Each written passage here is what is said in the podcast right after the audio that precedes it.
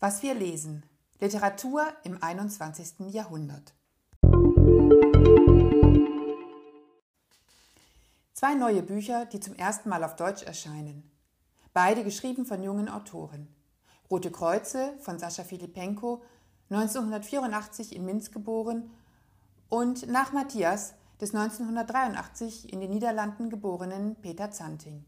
Anlass, einmal über Literatur im 21. Jahrhundert nachzudenken. Sascha Filipenko lässt seinen jungen Helden von St. Petersburg nach Minsk ziehen. Ihn treibt ein persönliches Schicksal in die Stadt seiner Eltern. In dem Haus, in dem er eine Wohnung findet, trifft er auf Tatjana Alexejewna, eine 91-jährige alte Dame, die an Alzheimer erkrankt ist und ihrem neuen Nachbarn ihre Lebensgeschichte aufzwingt. Anfangs noch voller Abwehr fängt dieser zunehmend Feuer an der Erzählung der alten Frau. Sie lässt nichts aus. Es geht um das Erwachsenwerden in einer Familie, die in ganz Europa zu Hause ist, aber schließlich in Russland landet. Es geht um Freundschaft und Liebe, um Familiengründung und Zweiten Weltkrieg, um Stalin-Terror und Arbeitslager. Um es mit dem Klappentext zu sagen, von Stalin-Terror bis in die Gegenwart ein großer russischer Roman auf nur 280 Seiten. Der zweite Roman ist in der Gegenwart angesiedelt. Matthias ist plötzlich und unerwartet gestorben. Was geschah, erfährt der Leser erst nach und nach. In einzelnen Kapiteln stellt uns Peter Zanting acht Menschen vor, die den Toten kannten. Wie ein Puzzle soll sich so allmählich das Bild von Matthias zusammensetzen. Es ist ein Roman, der wachrüttelt und den Blick schärft für das, was wirklich von Bedeutung ist. Sensibel, klug und zutiefst menschlich ein Roman für die Ewigkeit, heißt es auf der Rückseite meines Leseexemplars. Leicht und angenehm lesen sich diese beiden Romane. Auch wenn man sich bereits auf den ersten Seiten bei Peter Zanting fragt, wo in Sätzen wie um 20 nach 8 war ich wieder zu Hause, 16 Kilometer laut Satelliten. Es war noch dunkel. Ich holte mir einen runter und ging duschen. Die Ewigkeit für das, was wirklich von Bedeutung ist, wirklich liegt. Weitere Sätze dieser Art folgen. Die Ewigkeit muss ziemlich langweilig sein. Sascha Filipenkos Titel hingegen hält den wunderbaren Doppelsinn der Roten Kreuze bereit, die seine Tatjana an die Türen malt, um die eigene Wohnungstür wiederzufinden. Denn schließlich hatte sie, die mehrere Sprachen spricht, in Russland einst im Außenministerium gearbeitet und während des Kriegs reihenweise Schriftstücke vom Internationalen Roten Kreuz zum Austausch von Kriegsgefangenen übersetzt. Eine Tatsache, die Ausgangspunkt einer kaum zu ertragenden persönlichen Leidensgeschichte werden soll. Mit jedem russischen Namen, darunter auch der ihres Mannes, auf den Listen war auch das Schicksal der Angehörigen besiegelt. Denn, so die Haltung der russischen Machthaber, man fiel im Kampf oder kehrte als Held heim aber man geriet nicht in Gefangenschaft. Beide Autoren wurden nun erstmals ins Deutsche übersetzt. Sind sie sprachlich brillant, im Stil unverwechselbar, mit einem raffinierten Aufbau, hochkomplex komponiert? Nein, oder nur in Maßen.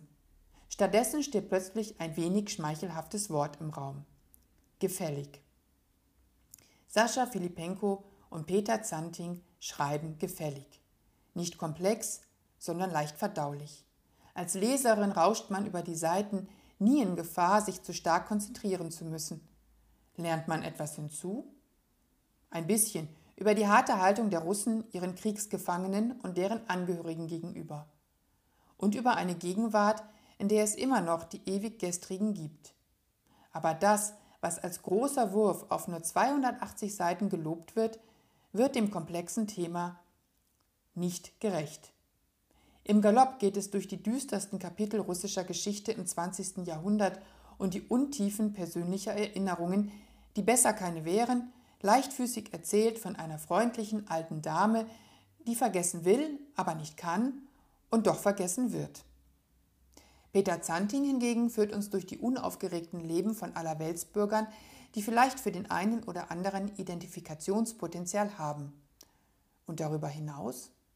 Es ist kein Phänomen, das nur diese beiden Autoren betrifft, aber es setzt Überlegungen fort, die bereits im März 2019 auf der Leipziger Buchmesse von den nordischen Botschaften angestoßen wurde.